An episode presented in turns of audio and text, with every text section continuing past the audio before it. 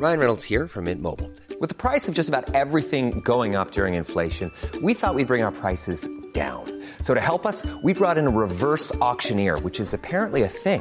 Mint Mobile unlimited premium wireless. Ready to get 30, 30, bit to get 30, bit to get 20, 20, 20, bit to get 20, 20, bit to get 15, 15, 15, 15 just 15 bucks a month. So, Give it a try at mintmobile.com slash switch. $45 upfront for three months plus taxes and fees. Promo for new customers for limited time. Unlimited more than 40 gigabytes per month. Slows. Full terms at mintmobile.com.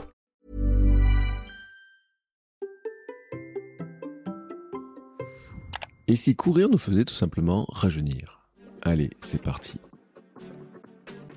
Bonjour, bonjour mes champions, c'est Bertrand, bienvenue dans Kilomètre 42, le podcast dans lequel nous parlons de course à pied, mais surtout de mouvement et d'un mode de vie plus sain pour lutter contre la sédentarité. Vous savez, il y a quelques années, j'étais un gros hamster obèse de plus de 105 kg.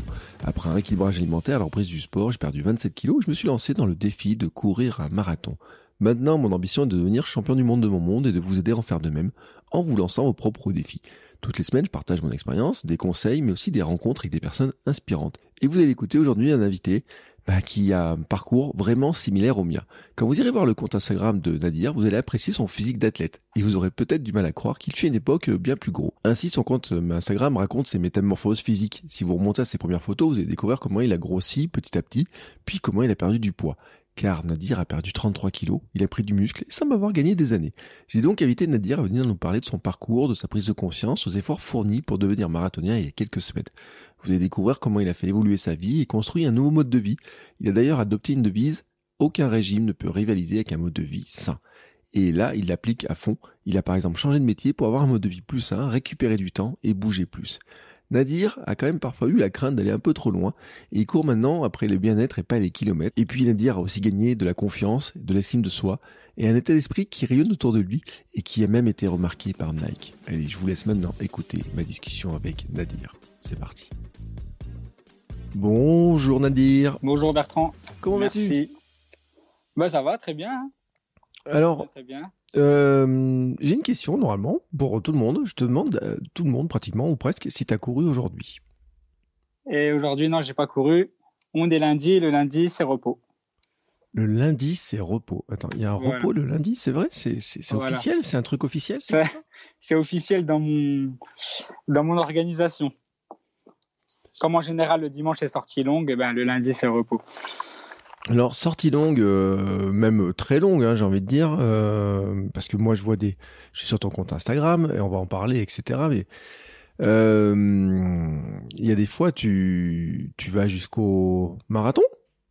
Ouais, j'ai été jusqu'au marathon il y a deux semaines à Barcelone et je suis marathonien.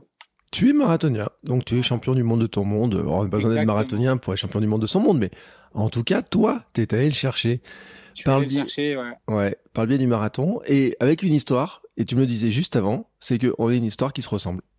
Exactement. Donc euh, pour moi, l'histoire, elle commence en avril euh, 2019, donc il y a deux ans. Mhm.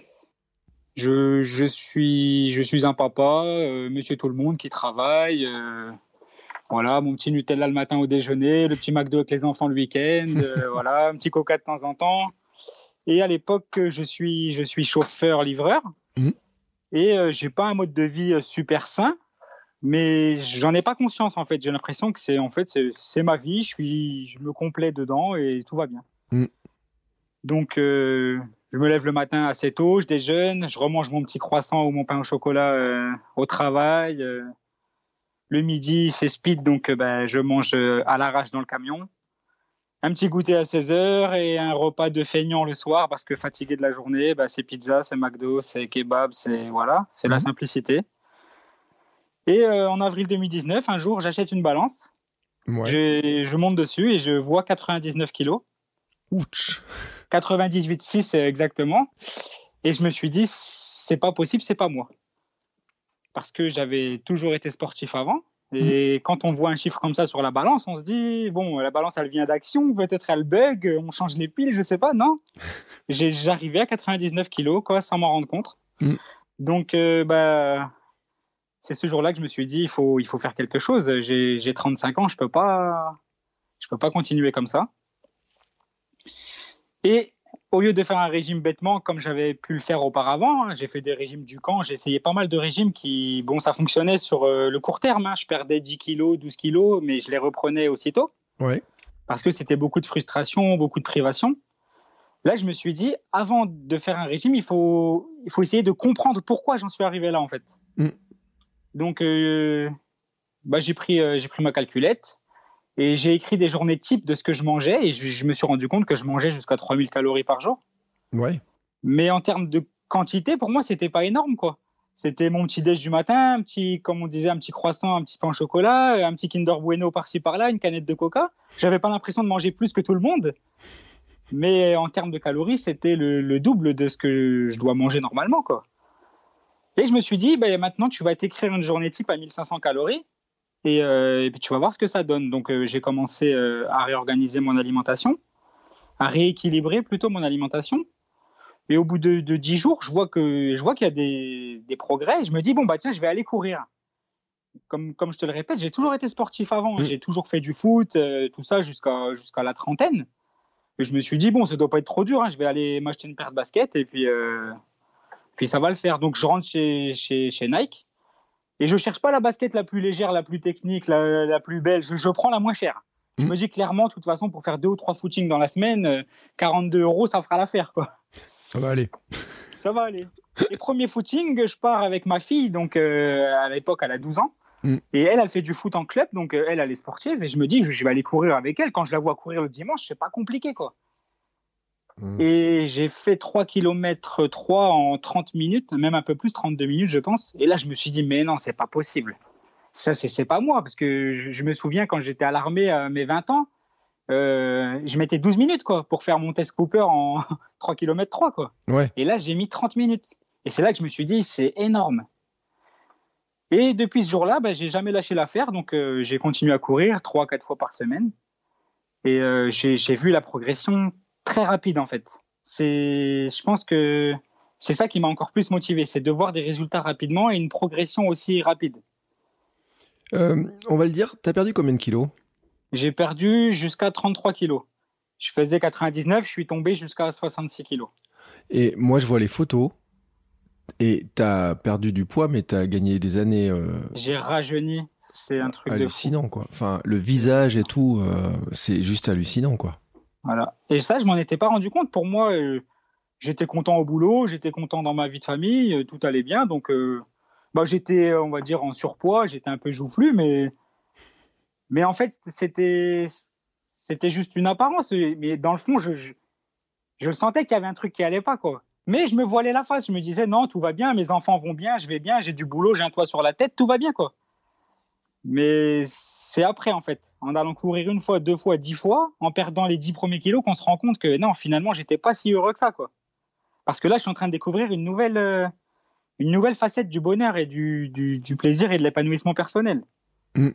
C'est c'est dingue parce que c'est vrai quand tu te disais tout à l'heure, euh, tu regardais mon blog, t'as l'impression de voir le même parcours. Il y a des photos, je regarde sur ton blog, euh, sur ton compte Instagram, euh, je vois les mêmes choses en fait. tu sais, tu me parles de Nutella, euh, euh, une bouteille de Coca à ton nom, tu sais, les genres de trucs. euh, moi, sur mon bureau, ouais, je l'ai toujours derrière moi, la bouteille de Coca où il y a marqué Bertrand Soulier, Bertrand dessus, où on cherche tous ces trucs-là. Ou tu vois, l'autre jour, j'étais dans un magasin, je regardais les pots de Nutella. Tu sais, de Noël, qui sont décorés et tout. Je me disais, ah, il y a quelques années, je les aurais achetés. euh, je m'en serais fait une petite tartine tous les matins, des trucs comme ça. Et, et ça, c'est un truc euh, que tu as... Finalement, ce, ce changement-là, tu l'as fait en combien de temps? Je l'ai fait, franchement, brutalement, instantanément. Le jour où je me suis dit à 99 kilos, il faut que j'arrête, j'ai banni le Nutella, j'ai banni le Coca et je me suis dit, euh, il faut trouver en fait des autres aliments pour remplacer. Mm. Et euh, donc, bah, comme j'aimais bien le beurre de cacahuète, j'ai, lu pas mal de posts Instagram où on disait euh, à la place du Nutella, tu prends du beurre de cacahuète, à la place de, de telle boisson, bah, tu vas boire du thé. Donc, j'ai, changé l'alimentation sans me priver en fait. C'était ça. Je voulais pas avoir ce sentiment de privation et de frustration. Je voulais toujours manger à ma faim. Bon, j'ai découvert euh, les légumes. hein. Pourtant, je les- j'aimais bien avant, mais je mangeais des pommes de terre, des frites, des choses comme ça. J'ai découvert que les brocolis, les petits pois, et c'était finalement pas si mal, quoi. Et en fait, comme, comme je te dis, quand les résultats ils arrivent rapidement, le, le- le premier mois, donc j'ai couru euh, six fois. Mhm. Et c'est là que je me rends compte que l'alimentation, c'est quand même 80% du boulot parce que j'ai fait que 6 sorties de 3 km et j'ai déjà perdu 10 kilos. Quoi. Je, suis Ah oui. déjà à, je suis déjà à 89 le premier mois Le en ayant, mois. banni, en ayant banni la malbouffe. En fait, un mois entier sans malbouffe, je suis déjà à moins 10 kilos. Mm. Et c'est là que je me dis, en fait, euh, ouais, c'est je mangeais vraiment, vraiment mal. quoi. Donc euh, après, je me dis, bon, bah, si j'ai couru 3 km, 4 km, 5 km, bah, je peux en faire 10 dans tous les cas. Ouais. Parce que c'est juste mon cerveau qui reste à convaincre, parce que je pense que mon corps va suivre. Peu importe le temps que je vais mettre, si je me, si j'arrive moi à me convaincre que je peux y aller, je vais y aller. Et donc le, le 31 mai, je me dis bon bah ça fait deux mois que tu as commencé ton rééquilibrage, et ben tu vas tenter 10 km. Et je pars en courant et je mets une heure, euh, une heure une, et je me dis c'est fantastique quoi. J'ai couru 10 km alors qu'il y a deux mois j'étais, euh, j'étais à ras, ras du sol quoi. Je pouvais pas courir. Et c'est là que c'est là qu'a commencé un peu une, une folie, un engrenage un peu, je pense, négatif. Parce qu'après, ça devient une psychose de- du sucre et du gras, quoi. Mm. C'est, je lis toutes les étiquettes, tous les emballages, et, et je veux plus manger ci, je deviens anti-sucre et je deviens anti-gras. Et, et quelques mois après, en, en ayant cette folie, bon, j'arrive quand même à tomber à 70 kilos, quoi. Donc, en l'espace de, de 6 ou 7 mois, j'ai perdu, j'ai perdu euh, 29 kilos. Mais là, c'est la stagnation totale. J'avance plus en performance sportive, je perds plus de poids, je stagne. Ça reste, euh, Et c'est là, au mois de décembre, je me dis, bon, bah, je vais retourner un peu sur Instagram parce que j'y allais plus du tout. Au mois de décembre, je commence à republier parce que je me dis, je vais, je suis pas trop au réseau et je vais chercher une autre source de motivation. Peut-être qu'il y a des gens qui vont me motiver, des amis, des, de l'entourage, quoi. Mm. Donc, je publie sur, euh, sur, euh, sur Insta. Je, je fais la connaissance de, de Mathieu, un ancien hamster que tu connais aussi très bien. Eh oui. Il s'appelle sur Instagram euh, Papa Roadrunner. Oui, que j'avais reçu il y a. Mais il y a combien de temps maintenant? Il y a un an, Mathieu Bon, ça fait, ça fait peut-être un bout de temps, ouais. Et je découvre aussi ton, ton compte, enfin ton, ton compte, euh, ton blog. Et je me dis, finalement, je suis pas le seul. Je suis pas le seul à être dans, dans ce combat. Et je suis content, en fait, parce que je me retrouve dans vos posts, je me retrouve dans, dans vos combats. Et de, de là, j'apprends, j'apprends encore à, à évoluer, à, à performer. En sachant que mon but premier, c'est pas la performance. Hein. Je cherche pas à gagner une course, comme tu dis si bien. Moi, je veux être champion du monde de mon monde. Je, je, sais que de toute ma vie, je gagnerai jamais ni un 10 km ni un marathon. Mais on se laisse au jeu de, des réseaux et on, et on veut, on, on est tous un peu compétiteurs dans l'âme, je pense, Mm. et on veut toujours plus. Donc je me dis, si j'ai fait 10, je peux faire 12 et, et voilà, je, je continue, je continue. Et là, je me dis, c'est le moment de changer de boulot en fait. C'est le moment de changer de boulot en fait parce que celui que j'ai, il correspond plus à ma philosophie de, de, de mon mode de vie. D'accord. Je, je- dois changer de boulot pour récupérer du, du temps, en fait, Mm. et, de, et de la qualité de vie. Donc, euh, au lieu de faire 50 heures par semaine, je me dis, moi, il me faut un boulot, je vais faire 35-40, pas plus, et je récupère 10 heures pour. À la base, je voulais récupérer pour mes enfants, pour passer du temps avec eux. Ouais. Et au final, le temps que j'ai récupéré, il, il s'est retrouvé dans le sport, en fait. Il s'est retrouvé dans la, la course à pied, d'aller courir. euh, au final, c'était des sorties euh, d'une heure à la place de 30 minutes. euh, c'était une demi-heure de stretching en rentrant à la maison. Et puis voilà, et comme je te dis, c'est un engrenage et c'est un très bon engrenage. Une fois qu'on est dedans, c'est très difficile de s'arrêter. Ouais. Mais attends, tu dis que tu as changé de boulot, mais tu as, changé de boulot de métier carrément ou tu as changé de. Non, je suis resté dans le transport et la logistique, mais j'ai trouvé un, un boulot un peu plus un peu plus cool dans un bureau où je fais de la gestion de stock, où je fais du, du chargement de camions, des départs des chauffeurs. Donc je suis resté dans le transport logistique, mais j'étais plus chauffeur. Donc automatiquement, c'était un boulot un peu moins physique, Mm. un peu moins fatigant, enfin avec euh, ce- ces, ces autres euh, inconvénients aussi, mais et j'ai récupéré ouais une énorme qualité de vie en fait avec ce boulot-là. Et ça me permettait, en quittant à 16h30 au lieu de 18, avec beaucoup moins de fatigue dans les jambes, en ayant commencé à 8h plutôt que de m'être réveillé à 5h, ça, ça, ça me permettait le soir d'aller courir euh, plus léger. Et euh, tu dis que tu gagneras jamais de course, mais tu es quand même fait quand même partie des gens un peu rapides. Ah oui, je, suis- je suis passé du hamster à 99 kg à hamster très rapide dans sa, dans sa petite roue, ça c'est sûr. hein. ça c'est sûr. J'ai fait j'ai fait un 10 km une fois en 38-20. Ouais. Mais moi, je pensais pas que c'était capable de faire ça. Je, je le pensais pas. Et en fait, ça s'est arrivé l'année dernière, euh, tu sais, bah, comme un peu tout le monde, avec le confinement. Mm. Donc le confinement, je me suis retrouvé, bah, je venais de changer de boulot et je me retrouve en chômage partiel. Donc déjà, mon salaire, il diminue presque de moitié. Et je me dis, putain, mais là, ça, qu'est-ce que je vais faire de mes journées, quoi? Et donc, euh, le salaire qui diminue, je me retrouve à la maison avec les enfants. Donc, bah, on se retrouve à faire le, papa professeur, euh, on se retrouve à faire la cuisine, tout ça. Et c'est là que je fais beaucoup de renforcement parce que j'ai un peu plus de temps. Je vais courir le matin, je fais du vélo le soir. Et c'est là que j'ai séché au maximum pour arriver jusqu'à jusqu'à 66 kilos, quoi. Parce que j'avais le temps, en fait. Le mmh. temps de faire à manger, mmh. le temps de me préparer à manger, le temps de comprendre euh, certains petits détails qui ont leur importance. J'ai aussi trouvé le temps de dormir. Ah. Et ça, c'est énorme, en fait. C'est pour moi, avec l'alimentation, un des autres euh, piliers. Si tu n'as pas un bon sommeil, tu pourras jamais progresser. C'est pour moi c'est indispensable. Donc je commence à dormir 8 heures par nuit régulièrement euh, parce que bah, je travaille pas le lendemain.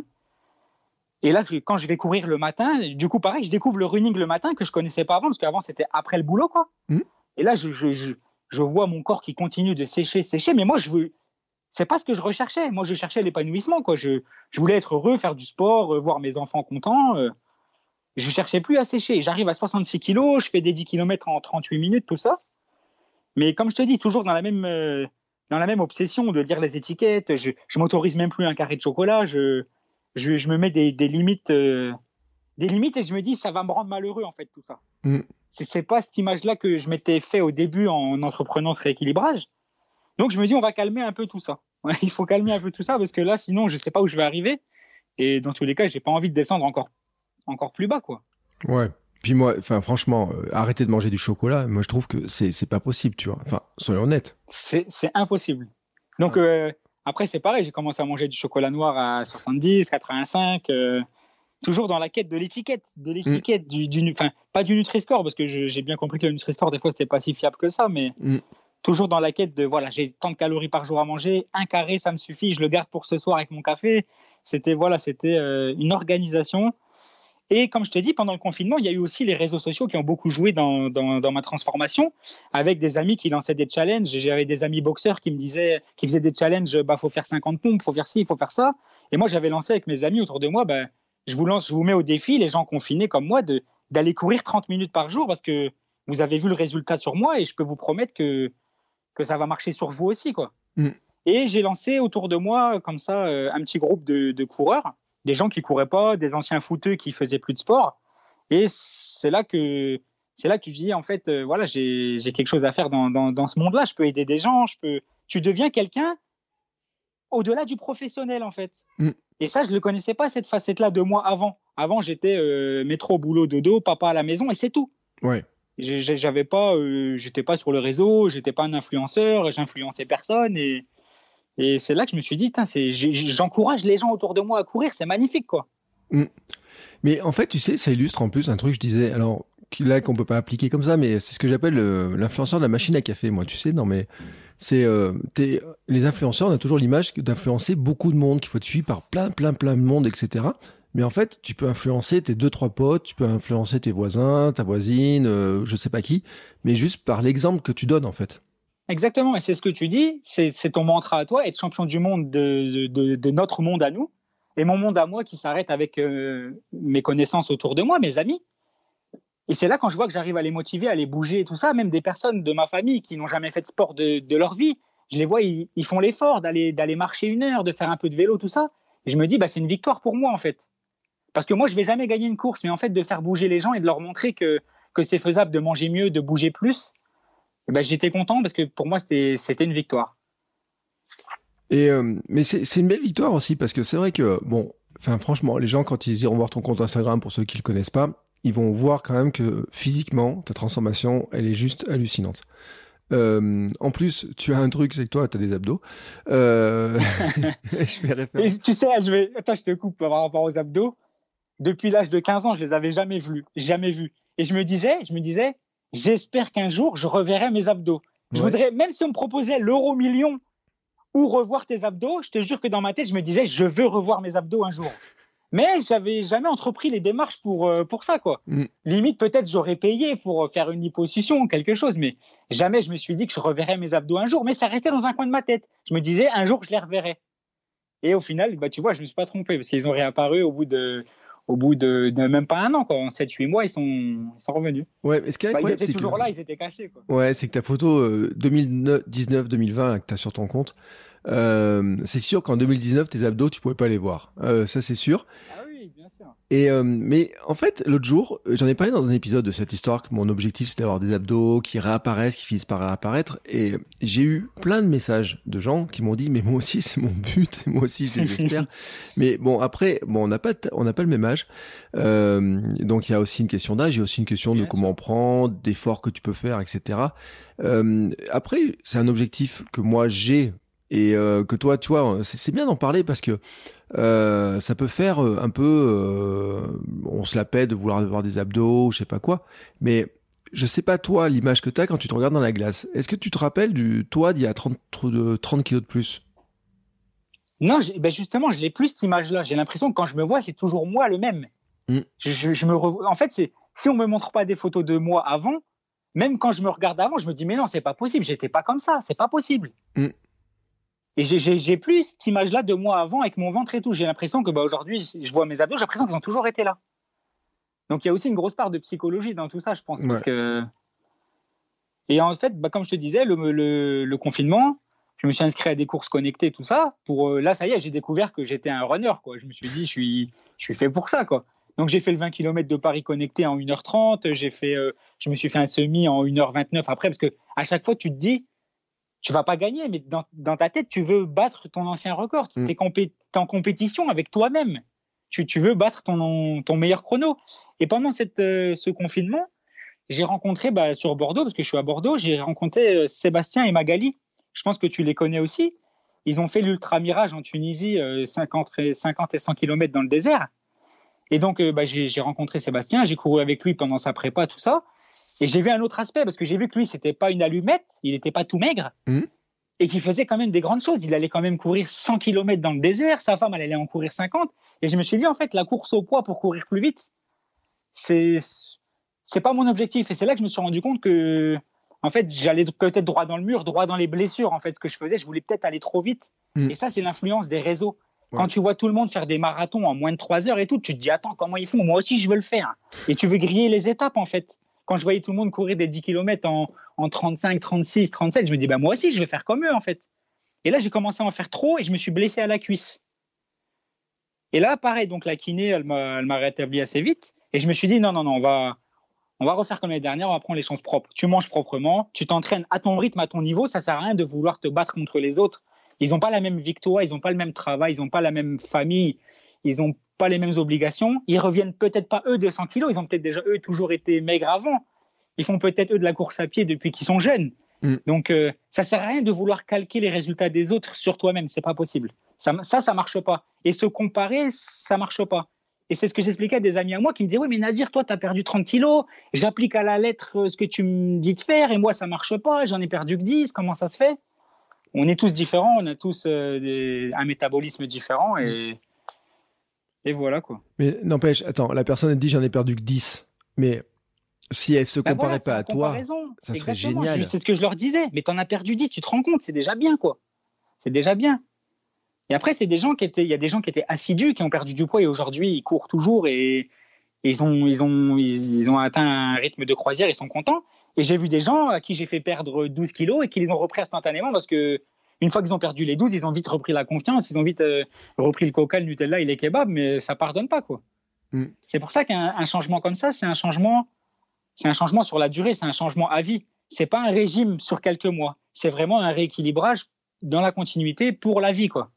Ouais, mais c'est important de le dire, c'est pas un régime, hein, c'est vraiment un Exactement, rééquilibrage. Et au départ, ça part d'un rééquilibrage alimentaire, mais c'est un rééquilibrage de vie en fait, tout simplement. Exactement, c'est ça. C'est pas que l'alimentation, c'est un rééquilibrage total. Moi, comme je te dis, j'ai dû, enfin j'ai dû, j'ai changé de boulot, j'ai voulu changer de boulot, justement pour équilibrer ma vie de tous les jours, Mm. pour récupérer du temps pour m'entraîner, récupérer aussi du sommeil, donc moins de fatigue. Et en fait, c'est une réorganisation de ta vie qui passe par plein de petits détails qui, cumulés, te font gagner euh, des kilos à la fin. Si j'aurais gardé mon boulot de chauffeur-livreur, même avec la meilleure des volontés, euh, j'aurais toujours accumulé la fatigue, j'aurais toujours mangé mm, dans mon camion, peut-être mieux, parce que j'aurais pris des plats euh, maison mais j'aurais pas eu ce que, j'ai eu là avec le boulot dans un bureau, quoi. Oui, puis il faut le dire aussi, c'est que si tu as la fatigue, si, enfin, quand tu es chauffeur-livreur, tu super tôt. C'est ça, je me levais à 5 heures et, et quand je rentrais le soir, il était 17-18 heures, j'étais éclaté, éclaté. Tu T'as pas envie d'aller courir. C'est pour ça d'ailleurs que j'avais pris ce poids parce que euh, j'avais, aucune activité hein, au-delà de mon boulot, quoi. Mm. Ouais, c'est ce que je dis. Hein. Quand, quand, je parle des hamsters, c'est vraiment cet aspect-là. C'est de se dire que finalement, on est coincé dans une roue qui tourne entre bah, ce qu'on nous a vendu et ce qu'il faut qu'on fasse finalement, c'est qu'il y a une famille, on a un boulot, une maison à payer, enfin tout un tas de choses. Mais comme tu dis, ce qu'on nous vend, on nous le vend depuis le, on va dire depuis le collège. Il est là le problème, c'est qu'on te, on te pousse, on te pousse à faire des études, on te pousse à, à faire euh, certaines choses, à passer des diplômes qui peut-être dans ta vie ne vont même pas te rendre heureux. C'est ça le problème. Aujourd'hui, je vois mon fils à l'école, on lui demande de faire euh, des sports complètement nuls, que je ne sais même pas ce qu'il en fera dans sa vie. Pourquoi on leur apprend pas à des gamins, au lieu de pareil, de la musique, de faire de la flûte? Apprenez aux gamins à cuisiner, apprenez aux gamins à compter les calories. Je ne sais pas ça. L'éducation nationale, elle l'œuvre pas pour ça. Il y a des cours de, en, sciences peut-être où on apprend ce que c'est lipides, glucides, protides, mais à la fin, on, à la fin, c'est pas concret. Le gamin, il sort, il va chercher son tacos parce qu'il veut, il va pas à la cantine. Et, et, le problème, il est là. Je pense que le problème, il est, comme tu dis, c'est ce qu'on nous vend dès le début. Donc on nous enferme dans une, dans une bulle à passer des diplômes, à trouver un boulot et à se mettre dans la, dans, dans la routine métro, boulot, dodo. Et, après, c'est très dur d'en sortir. Moi, j'ai eu la chance euh, d'en sortir parce que j'avais l'entourage familial, il y a tout le monde qui m'a aidé, tout le monde qui m'a soutenu, tout le monde qui m'a encouragé. On m'a à la maison, madame, elle me faisait des bons petits plats. Euh. enfin voilà, c'est il faut que il faut que tout soit en adéquation pour que l'engrenage y prenne et que et que ça tourne. Sinon, tu restes coincé, c'est sûr et certain. Et attends, tu dis, euh, madame, elle faisait des bons petits plats et tout. Et qu'est-ce qu'elle a comme regard, elle, sur toi, là? Sur ce changement? Mais elle est super fière, elle est la plus heureuse du monde. Parce qu'elle a contribué à ça. Hmm. Parce que même si c'est pas elle qui, qui, a perdu du poids, parce qu'elle, elle a toujours été mince, donc elle, elle, peut pas comprendre la, satisfaction de perdre le poids. Mais tu sais, quand elle était à l'arrivée de mon marathon il y a deux semaines, elle avait les larmes aux yeux autant que moi, parce que ce, parcours depuis deux ans, elle l'a fait avec moi. On a mangé ensemble, on, quand je lui ai dit du jour au lendemain, hey, on n'achète plus de coca, on n'achète plus de sauce barbecue, on n'achète plus tout ça. Tu vas me faire des brocolis avec du saumon vapeur. Mais c'est quelque chose. C'est quelque chose. C'est, elle l'a fait avec euh, avec passion. Elle m'a dit si c'est ton choix, je respecte et je vais le faire et je vais t'aider. Jusqu'à ce qu'on achète euh, un thermomix et qu'on se fasse des, des barres de céréales nous-mêmes et tout ça quoi. Et on a changé l'alimentation. Euh, et on a changé aussi notre façon de faire les courses, du coup, parce que le, caddie, il change dans tous les cas. Et comme je te dis, avec ce confinement où mon salaire s'est retrouvé amoindri, euh, les courses, elles ont changé. J'ai découvert le matin les flocons d'avoine. Tu vois, mm. j'en avais jamais mangé de ma vie. Le premier jour où j'ai ouvert un sachet de flocons d'avoine, je me suis dit, mais c'est pas possible, Bertrand, je vais pas manger ça. C'est pas possible. Moi, je suis habitué à bouffer du, euh, je dis bouffer parce que c'est vraiment le terme. De la brioche avec du Nutella, des princes, des trucs. Et je vais pas manger des flocons d'avoine, c'est pas possible. Et puis quand tu mets un peu de lait d'amande et que tu mets euh, et que tu mets des fruits et que tu, tu, mets une banane coupée, un peu de beurre de cacahuète, tu te dis mais en fait c'est exceptionnel, c'est excellent quoi. Mm. Ah mais team beurre de cacahuète. Non mais franchement, soyons honnêtes, un beurre de cacahuète, moi je trouve que c'est le super bon truc en remplacement. Bien sûr, ça et le miel parce que parce que je suis un gros mangeur de miel, c'est on va dire à vrai dire aujourd'hui le seul sucre que, que je mm. consomme, hormis le sucre qui est, dans les aliments ou dans les fruits quoi. Mais euh, voilà, c'était surtout un combat contre l'alimentation transformée parce que j'ai compris que les additifs, tout ça, c'était vraiment néfaste euh, pour la santé. Et en fait, je l'ai vu le résultat instantanément en mangeant sainement de la nourriture non transformée, de, la viande, du poisson, des, fruits, des légumes. J'ai pas arrêté le riz et les pâtes comme certains disent qu'il faut vraiment arrêter le riz, les pâtes, le pain. Non, j'ai juste mangé des choses de meilleure qualité, moins transformées. Et au final, le résultat, il est, il est concluant. Oui, puis tu vois, même, euh, tu vois, bon, là, tu parles du pain, mais tu peux prendre le pain. Euh, nous, on a changé de pain, on est passé au pain complet, tu vois, à une époque. Et enfin, quand tu regardes les, euh, les vertus euh, du pain, les calories qu'il y a dans du pain, si tu prends du pain de mie en supermarché ou si tu prends du pain de complet au levain, tu as des qualités de pain qui sont totalement différentes. Mais le pain de mie, les gens se rendent pas compte. Moi, à une époque, on mangeait une quantité de pain de mie, mais c'était hallucinant. Et pain de mie Nutella au petit-déj. C'est ça, c'était pareil, ouais. Qu'en calories, Enfin, franchement, faudrait faire le calcul d'une tartine. Je l'ai fait ce calcul, je l'ai fait parce que moi c'était euh, c'était brioche pasquier euh, le matin, Mm. c'était euh, pain de mie dans le sandwich du midi, et c'était n'importe quoi. Et même on te dit ouais, prends le complet, il est mieux que le blanc. Au final, en termes de calories, tout c'est exactement le même. Il vaut mieux aller acheter à la boulangerie chez un artisan boulanger qui fait un vrai pain que, que manger ces- ces- cette merde industrielle quoi. Ouais. Et, euh, j'étais en train de chercher en même temps qu'on discutait. Je me, je, me, je me posais la question de savoir combien faisait un, une tranche de pain de mie, tu sais, combien ça pèse, combien ça pèse de calories, en fait, cette histoire-là. Euh, parce que je pense que c'est juste Je crois que c'est 80, à peu près 80, juste une tranche, Ouais. sans rien dessus. Hein. Ouais, et le pire, c'est que maintenant, bon, ils communiquent en disant que c'est sans additif. Euh, bon, en plus, alors, ce qui est, ce qui est drôle, c'est que c'est une marque qui sont, c'est Auvergnat, c'est juste, c'est fait pas très loin de la maison. euh, quand tu parles de jaquet, des trucs comme ça, là.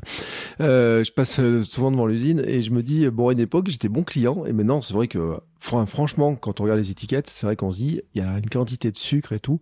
Alors, même s'ils essayent de faire sans additif, sans ajout, etc.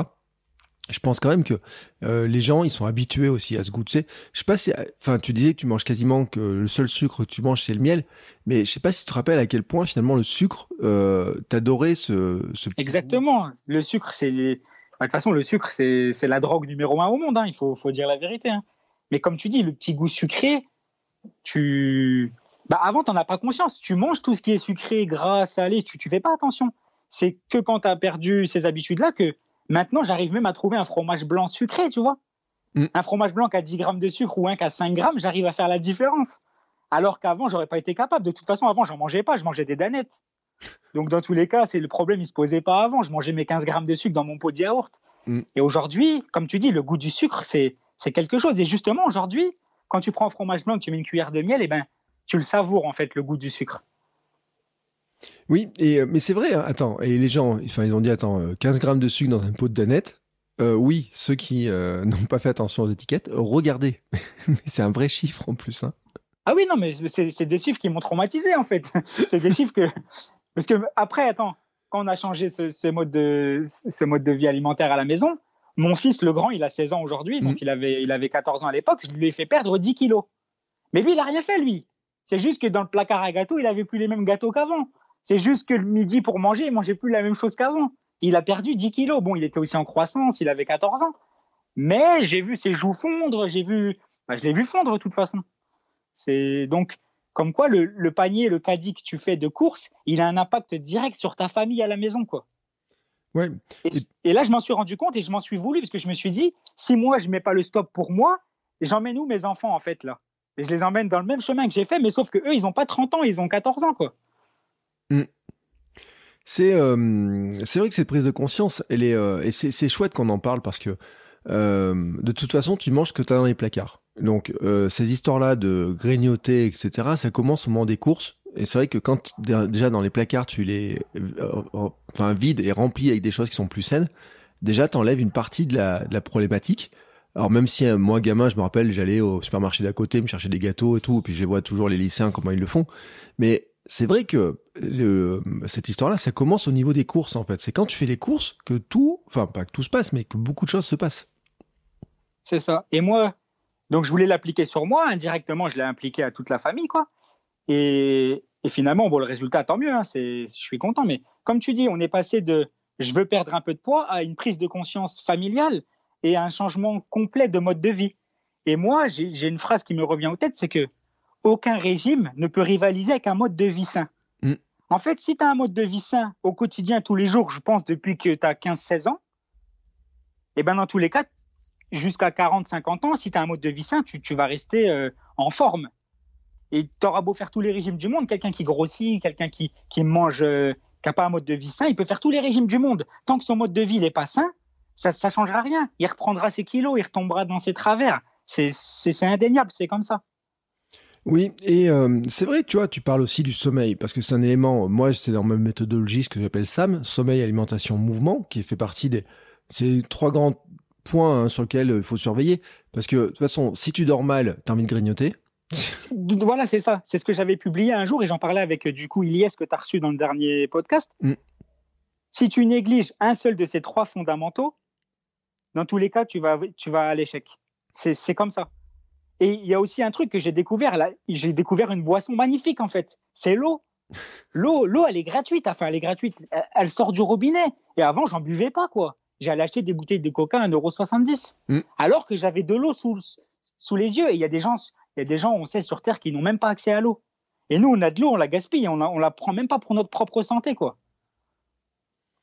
Mais tu sais qu'il y a des gens qui aiment pas le goût de l'eau? Ah ouais, mais là, c'est. Un jour, une collègue de boulot, elle m'a dit Ouais, je sais pas comment tu fais pour manger des bananes, j'aime pas le goût des bananes. C'est la première personne sur Terre que j'ai entendu dire ça. Comment on peut ne pas aimer une banane? Tout le monde mange des bananes, je sais pas. Ne pas aimer le goût de l'eau, c'est. Mm. Ouais, ouais, bah là, c'est dur. Hein. Bah, il faut que tu mettes du citron dedans. Moi, c'est ce que je faisais. Je mettais. euh, À la fin, tellement j'avais marre de boire de l'eau, de manger du fromage blanc, je rajoutais du. Je pressais des citrons. euh, Je... En fait, j'adaptais chaque situation pour qu'elle passe mieux. Ouais. Et aujourd'hui, c'est devenu une habitude, en fait. Aujourd'hui, maintenant, c'est une routine. Mais cette routine-là, pour la mettre en place, il m'a fallu, fallu 3-4 mois. Les premiers mois, je te, te mens pas que c'est dur le soir quand, quand tu, tu bois ton petit café, il n'y a pas ce petit carré de chocolat, il n'y a pas ce petit grignotage. Au goûter, c'est pareil. Euh, À la place de manger le bueno, je mangeais une compote. Le matin, c'est pareil. À la place de mon croissant, je mangeais une banane. Des fois, j'en rigolais même sur les réseaux. Je, je prenais une photo de ma banane et je disais, tiens, c'est mon croissant. Même un jour, pour rigoler, dans la machine, euh, dans le distributeur de, de poison, que j'appelle, j'avais mis une orange dedans et j'avais fait semblant d'acheter un bueno, que, que ça m'avait donné une orange. Et tu vois, j'en rigole sur les réseaux. Et... Mais c'est vrai, c'est des petits détails, c'est une accumulation de choses comme ça qui font que bah, j'en suis arrivé aujourd'hui à être euh, limite un mode de vie sain, un mode de vie d'athlète, alors qu'il y a deux ans, j'aurais jamais pensé ça. Mais alors, c'est intéressant que tu utilises ce terme, un mode, un mode de vie d'athlète, parce que effectivement, enfin, qu'on le veuille ou non, on a, on, alors, bien entendu, les athlètes de très haut niveau, après, ils ont euh, l'entraînement pendant des années, ils ont Ouais, plein de choses, etc. Ils ont leur niveau, sûr, ouais. ils vont aller plus loin, et puis ils ont pas, les- ils ont des équipes pour les accompagner, etc. Mais c'est pareil, c'est je suis un athlète de mon monde à moi, tu vois. C'est- Ouais, oui. Mais c'est un mode de vie d'athlète, de manger sainement, de faire sport tous les jours. Et s'il n'y a pas de course, c'est pas grave, on va faire un peu de gainage, un peu d'abdos, un peu de vélo. Et là, en fait, quand je vois la routine des athlètes sur, euh, sur les réseaux, je me dis, en fait, finalement, mon, mon mode de vie se rapproche, se rapproche du leur, en fait. Oui, si ce n'est que euh, par rapport à certains athlètes, euh, en tout cas les pros et ceux qui peuvent faire que ça, euh, t'as moins de temps de récupération, de sieste, de euh, parce que dans mon passé, par exemple, j'ai été webmaster d'un club de foot. Et, un, jour, je fais l'interview d'un joueur et il me dit mais moi je suis payé en partie pour faire la sieste. Et euh, tu sais c'est le truc qui te dit bon bah oui c'est vrai que il a pas euh, 7 heures de boulot à placer dans sa journée, tu sais à côté. Son boulot c'est aussi de faire la sieste. Ça c'est un truc en tant qu'athlète à notre niveau, athlète de notre monde, on n'a pas. Euh, mais c'est vrai que quand même, comme tu le dis, hein, tu as récupéré des heures de sommeil, tu as fait attention à ton alimentation, t'as- tu fais attention à bouger, etc. Et que ce sont les principes de n'importe quel athlète. Exactement. Et c'est là que, c'est là que, comme je te dis, tu, tu te prends au jeu, en fait, des réseaux, tu, tu te prends pour un athlète toi-même dans ta tête. Psychologiquement, ça y est, t'es devenu un athlète. Tu Mm. as perdu 30 kilos, tu cours tous les jours, tu fais 10, 12, 15, 20 kilomètres, ça te fait plus rien. Ben, t'en veux toujours plus, t'en veux toujours plus. Et là, c'est là que, bah, tu vas acheter des, du matériel un peu plus technique, des vêtements, des chaussures, même les chaussettes, tu commences à dire non, celles-là, elles sont mieux que celles-là. Et, et c'est là que je te dis, tu as l'impression d'être un athlète, en fait. Mm. Sauf que bon, voilà, nous, euh, on n'est pas rémunérés, nous, on paye tout de notre poche et bon, c'est vrai que ça revient cher, mais il y a des gens au début qui m'ont dit, ouais, mais moi, j'ai pas les moyens de faire comme toi, parce que je mettais sur, euh, sur les réseaux, euh, mais mm, ce que je mange, mes plats, mes, mes habitudes, et les gens me disaient, mais j'ai pas les moyens de faire ça, mais je leur disais, attendez, attendez, moi, j'ai pas plus d'argent que vous, je, suis- quelqu'un qui travaille au SMIC. Sauf que bon, c'est vrai, moi, j'avais pas ce défaut, je fumais pas, je buvais pas, donc euh, bon, et je fais mes courses au Lidl, j'ai pas honte de le dire, je vais au Lidl et au Lidl, je trouve tout ce que j'ai besoin en fruits et légumes, en, en flocons d'avoine, en muesli, en tout. Il y a tout ce que je veux au Lidl. Donc au final, ça coûte pas plus cher de, de bien manger. Et c'est ça qui est important de dire, parce qu'il y a beaucoup de gens qui disent oui, c'est bien manger, c'est cher. C'est... Non, non, c'est pas cher en fait. Parce que quand je vois le prix des escalopes de poulet et du fromage et le prix d'un, des cordons bleus au kilo, Mm. au final, c'est mieux de, se les faire soi-même. Mais comme on disait tout à l'heure, on te vend on te vend un travail, enfin on te vend un diplôme, tu, vas, tu vas aller bosser avec le diplôme que tu as fait, tu vas t'enfermer dans ta bulle, tu n'auras plus le temps le soir parce que, et encore, il y a des gens qui ont de la chance, ils n'ont pas le transport. Mais moi, je, je, vois à Paris des gens qui font peut-être des une heure, deux heures de transport. C'est sûr que le mec, le soir, il n'a pas envie d'aller bosser et euh, d'aller courir et que le soir, il n'a pas envie non plus de couper des escalopes, mettre du fromage dedans, faire de la chapelure. Le mec, c'est sûr, lui, le soir, il veut chauffer son cordon bleu, manger, se mettre devant Netflix. Et je peux le comprendre, en fait. C'est la société qui veut ça, en fait. Mm. Oui, puis euh, une part de finantise aussi, je crois que tu sais, enfin, ça fait pareil. Euh, j'ai fait un jour un épisode sur les sept péchés capitaux dans un podcast. Et je disais que euh, si dans les sept péchés capitaux il y avait la paresse, c'est pas pour rien, parce que c'est un peu notre notre mode de fonctionnement, c'est-à-dire que notre cerveau, quand on a le choix entre faire un truc qui va nous demander beaucoup d'efforts et faire un truc qui ne demande aucun effort, on va toujours aller, enfin, logiquement, quand le truc où il n'y a pas d'effort. Mais en fait, c'est qu'il y a un moment donné où tu te rends compte qu'en faisant un petit effort régulièrement, en fait, tu as un effet bénéfique qui est exceptionnel. Exactement, c'est ça. C'est tout à fait ça. Et euh, tu parles beaucoup des réseaux, tu sais, sur, euh, tu dis euh, que les réseaux, le fait de participer, de ça, ça a joué. Ça, tu le vois comment? Par exemple, ton compte Instagram comme étant une source de motivation, d'encouragement. Une source de motivation positive, parce que quand tu suis des personnes comme Ilyes, comme toi, comme Mathieu, il y a aussi Steve Running qui met aussi beaucoup, beaucoup de, contenu, beaucoup de séances, qui explique, qui est très accessible. Il a, il a, il a pas mal de, followers et je parle souvent avec lui. Même pour le marathon, il, il m'a conseillé, il m'a, il m'a appris pas mal de choses. Moi, j'y allais, euh, tu sais, comme ma sortie longue du dimanche matin, quoi. Pour moi, c'était euh, c'était la sortie longue. Elle est un peu plus longue que d'habitude, mais et non, non, franchement, c'est vrai que les réseaux, pour moi, ça m'a beaucoup apporté, ça m'a beaucoup aidé. C'est pour moi, c'est une source de motivation. Après, il y a aussi, comme je te dis, une source de motivation positive, mais aussi négative quand des fois tu vois tout le monde faire euh, des chronos meilleurs que le tien et, mm. et, ça, ça met un peu les boules. Tu dis ah ouais, mais je serai jamais aussi bon qu'eux. Moi, je peux pas afficher le même score qu'eux. Et après, après, bon, bah, par la force des choses, je suis retombé sur terre. Je me suis dit, écoute, sois champion dans ta tête, sois champion de toi-même, sois champion à la maison, rends fier ta famille euh, et ça ira très bien. Ce sera déjà la meilleure des, victoires. Euh, j'ai quand même une question à te poser, tu vois, euh, sur cette histoire de comparaison, de temps, etc. C'est ton marathon. comment il s'est passé et comment tu le vois finalement? Déjà, on va, ouais, Comment je le vois? Bah, C'était très dur. C'était très dur. Ça, c'est mon résumé. Mais on va prendre les choses dans l'ordre. Donc, 2021, tout va bien. Je cours régulièrement. Je fais mes 120, 150 km par mois. Mmh. Pour moi, ça me va. Et, c'est toujours la course au kilomètre. Je vois des gens qui courent 100, 100 km par semaine, 400 par mois. Je me dis, putain, mais. Bref, je me dis, non, non, vas-y, tombe pas dans leur jeu. Ils n'ont ils ont pas le même mode de victoire. Ils n'ont peut-être pas d'enfants à s'occuper. Bon, bref. Moi, je fais ma petite prépa. Et euh, au mois d'août, je me blesse au mois d'août, je me blesse et je devais aller au mois d'octobre justement en Tunisie avec euh, Sébastien et Magali pour faire le pour faire l'ultra mirage. Je, voulais m'inscrire pour le 50 km dans le désert. Je me suis dit c'est une sortie quand même un peu plus longue où on peut alterner marche course et euh, ça va le faire. Donc je me blesse et je me dis bon bah j'irai pas là-bas. Mm. C'est pas la peine. Donc je me blesse, je vais chez le kiné, je fais une bonne rééducation, je me repose totalement.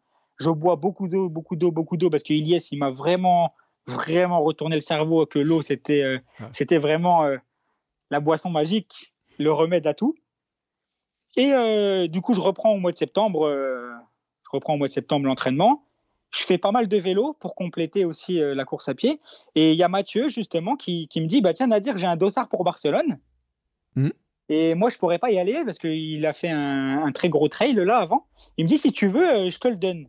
Et comme ça, ça te poussera à faire ton premier marathon parce que depuis des semaines, il me dit alors le marathon, c'est quand, c'est quand, c'est quand? Et moi, je repousse l'échéance je veux le faire, mais tranquille, j'ai le temps. Mais lui, il me dit non, non, il me dit tiens, tiens, j'ai un dossard, tu. Voilà, c'est le 7 novembre à Barcelone. Et là, l'échéance, ça l'est posée, tu n'as plus le choix, tu peux plus faire marche arrière, tu as accepté. je l'ai annoncé sur les réseaux, donc c'est pareil, du coup, je peux plus faire marche arrière, je... c'est pas possible. Donc, je me prépare euh, même pas un mois et demi, parce que on, quand il me donne le dossard, on est mi-septembre et le, marathon, il est au mois de novembre. Donc, je me dis, bon, écoute, je vais allonger les sorties, je vais allonger, je vais allonger.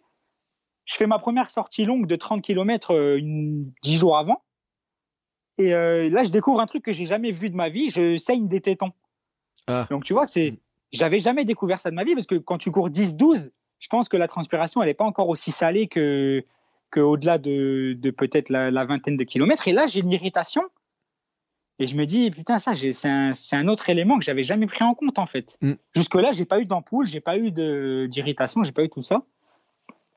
Je me dis, c'est tout, c'est pas grave, c'est divers éléments à prendre en compte. J'en discute sur les réseaux, justement, avec des gens qui en sont à leur cinquième, dixième, quinzième marathon, qui me disent, Nadir, achète cette crème, Nadir, prends ça, achète ce gel-là, fais comme ci, fais comme ça. Je prends tout un tas d'informations, je mets de côté ce qui m'intéresse, le, reste, ben, ben, je le jette. Hein. Je me dis, moi, je vais m'adapter.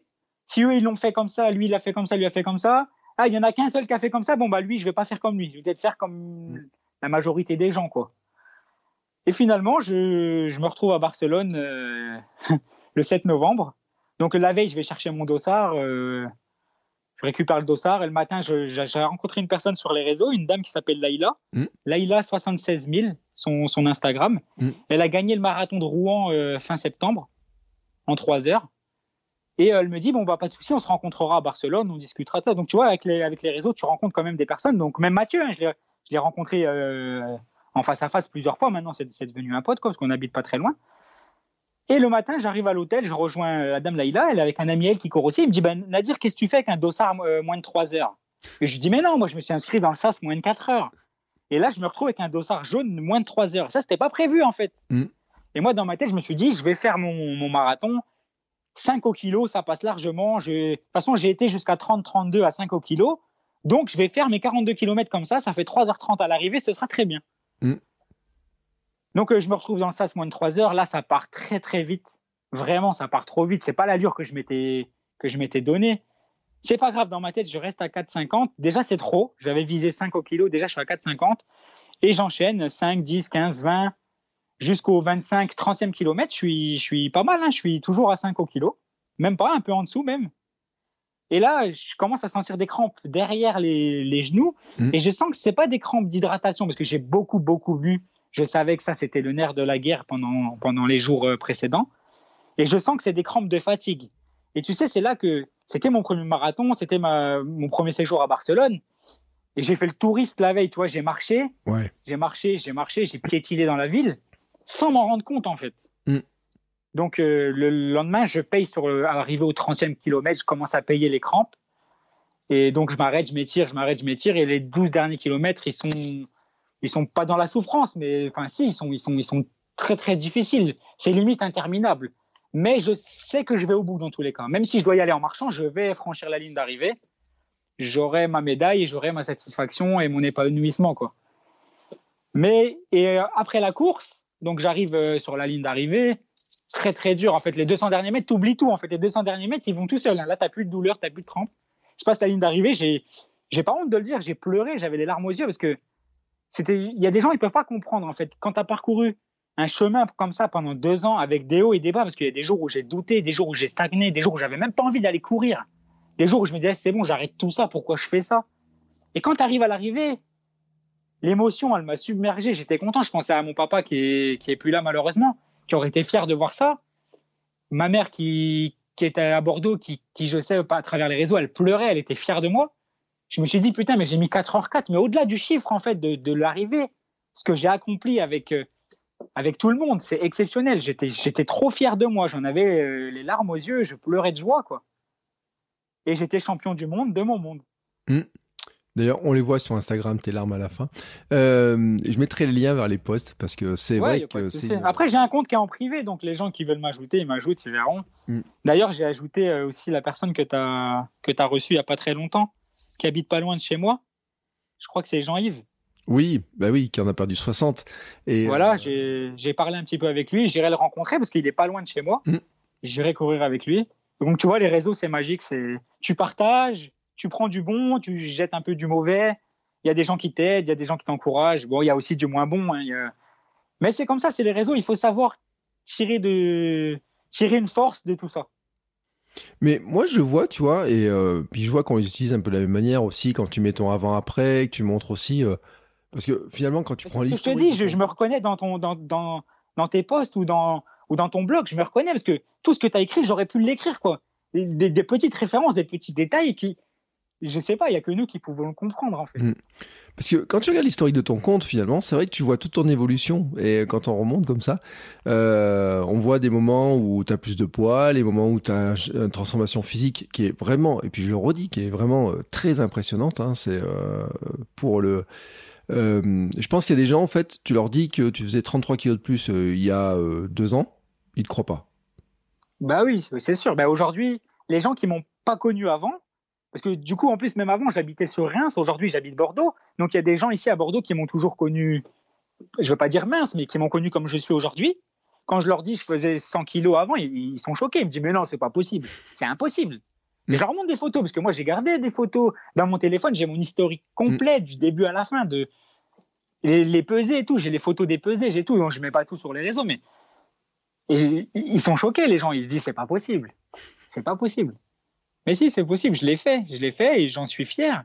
Et aujourd'hui j'aimerais aider les gens autour de moi qui désirent ce, changement, ce, rééquilibrage en plus gratuitement parce que moi je je, je, suis pas un coach, je suis pas un prof, je suis suis pas un diététicien non plus, mais ce que j'ai appliqué sur moi-même, des méthodes simples que j'ai appris moi-même avec mon téléphone, avec Internet, hein, en cherchant un peu euh, avec la curiosité. Aujourd'hui, autour de moi, j'essaie de, conseiller des personnes. Et il y a aussi des, des gens qui m'envoient, qui me disent tiens, il y a un ami à moi qui voudrait perdre du poids, aide-le, conseille-le. Et ça, ça me fait plaisir. C'est le meilleur des remerciements en fait. Mmh. Euh, j'ai un truc que je me suis posé comme question, c'est je suis incapable de donner un âge. Euh... J'ai 37 ans aujourd'hui. Hein. Ouais Ouais, ouais. Et, euh, et vraiment, tu vois, j'étais incapable de donner ton âge. Et quand je regarde ton compte Instagram, en fait, c'est marrant. Enfin, c'est marrant. On voit ton évolution, mais on voit les moments aussi où fait, tu grossis. Et puis la reperte de poids, en fait. Et c'est vrai que. C'est ça le c'est on peut dire ce qu'on veut hein, mais euh, les, Instagram etc moi je vois que tu as des photos de 2013 donc ça veut dire que on se rend pas compte mais moi sur des euh, j'ai mon Facebook qui me remonte des trucs en 10 12 ans etc euh, là on monte sur des comptes Instagram quand on parle il y a 7 8 ans on se rend pas compte en fait le changement de grossir finalement bah il se fait Bien sûr, petit à il petit. fait progressivement en fait. Ouais. Ça et tu te rends pas compte. Tu es dans ta routine, tu bosses, tu t'occupes des enfants, tu manges, tu dors, tu vas bosser, et puis tu recommences le lendemain. Et puis tu te rends pas compte. Et puis comme je t'ai dit, un jour tu te réveilles et tu fais, euh, tu fais euh, un poids que tu imagines même pas dans ta tête. Parce que moi, dans ma tête, quand je me regardais dans le miroir, je faisais 80 et quelques kilos. Jamais je me disais 99. C'était, c'était pour moi 99, c'est quelqu'un que, que je voyais vraiment gros, énorme, obèse. Tu sais, euh, mm. l'image du de l'américain obèse. Tu vois, c'est la mauvaise image pour moi, quelqu'un qui fait 100 kilos, c'était ça, c'était pas moi, quoi. Et quand tu, tu, te pèses et que tu vois ce chiffre, tu te dis c'est pas possible, c'est mais non, c'est pas moi. Comment j'ai pu en arriver là? C'est pas possible. Mais qu'est-ce que j'ai foutu au milieu de tout Mais tu sais, cette balance aussi, c'est la balance était bien au début parce que tu vois le progrès, vois le progrès, mais après c'est un poison une balance. Aujourd'hui, je me pèse une fois de temps en temps. Aujourd'hui, je dois être à 73, 74 kilos parce que j'ai repris du poids, parce que je mange mieux, je, fais aussi euh, du renfort, tout ça. Donc j'ai repris du poids. Je suis plus à mes 66 kilos de l'année dernière. Mais la balance, c'est aussi un poison. Elle peut aussi bien t'aider que t'enfoncer dans une dépression de courir après ce chiffre. Et en fait, il y a des fois où, où moi, je me rendais pas compte. Et ça, c'est là que mon entourage me le disait. Je disais, putain, ça fait, ça fait trois mois, je suis toujours à 72 kilos, je comprends pas, qu'est-ce qui se passe, j'arrive plus à perdre de poids, pourtant je fais tout bien. Mais mon corps, il changeait, en fait, devant le miroir. Mm. Mais moi, j'étais focalisé sur ce chiffre sur la balance. Et le chiffre sur la balance, il veut rien dire du tout. Il y a des gens qui font 80 kilos, c'est des bêtes de muscles, c'est des athlètes. Il y a des gens qui font 80 kilos, ils sont, ils sont hyper grassouillés, tu vois. Et ce chiffre sur la balance, il veut rien dire. Et moi, j'ai fait en fait toutes ces erreurs-là, de des erreurs où je me focalise que là-dessus. Je veux absolument perdre du poids, je veux encore descendre, je veux encore descendre. Et non, non, non, c'était pas ça. Il faut, il faut performer, il faut plus perdre de poids. Il faut s'installer en fait dans le confort. Et là, j'ai découvert à 72 kilos un poids de forme idéal où je suis très très bien pour courir un semi sans subir en arrivant à l'arrivée euh, avec un très grand sourire et où je, me réveille le matin en pleine forme où je suis pas cassé en deux. Parce qu'à 65 66 kilos quand je faisais 10 15 bornes le matin je me réveillais j'étais j'étais fatigué. Je mm. j'avais pas euh, le corps pour encaisser en fait ce que je lui je lui faisais subir. Bah oui parce que tu étais dans une privation puis musculairement aussi euh, là, tu dis, tu fais du renfort, tu fais du gainage, tu fais tout un tas de choses comme ça. T'en fais beaucoup dans une semaine? Non, c'est en fait c'est moins ordonné qu'avant. Hmm. On va dire aujourd'hui, c'est devenu à la sensation parce que j'ai appris à connaître mon corps et je, et je, parle avec mon corps en fait. Même des fois, je me parle tout seul et je me dis tiens, ça fait longtemps que j'ai pas couru, tiens, ça fait longtemps que je n'ai pas fait d'abdos. Donc il y a des fois où je vais faire beaucoup d'abdos la semaine, et il y a des fois où je vais pas en faire du tout. En fait, j'ai rien de structuré maintenant. Je maintenant je, je fais à la sensation parce que je connais mon corps je sais quand j'ai besoin de courir, je sais quand j'ai besoin de m'arrêter. Ça aussi, c'est très important. Parce que des fois, on court après le chiffre comme sur la balance, le chiffre du kilométrage au mois. Des fois, je me dis, Alice, moi aussi, il faut que je fasse 200. Mais non, pourquoi tu veux faire 200 Fais ce que ton corps veut faire. Pourquoi tu veux le forcer à faire 200 Si ton corps à 150, il dit stop, ben stop. Repose-toi. Là, depuis le marathon, j'ai fait deux semaines de repos. J'ai repris hier, du coup, après deux semaines. Hier, j'ai couru facilement, légèrement. C'était vraiment, euh, c'était vraiment du plaisir. J'ai retrouvé mes, mes sorties de plaisir. Hmm. Et euh, il y a un truc dont je voulais parler parce que je, trouve que c'est euh, impressionnant.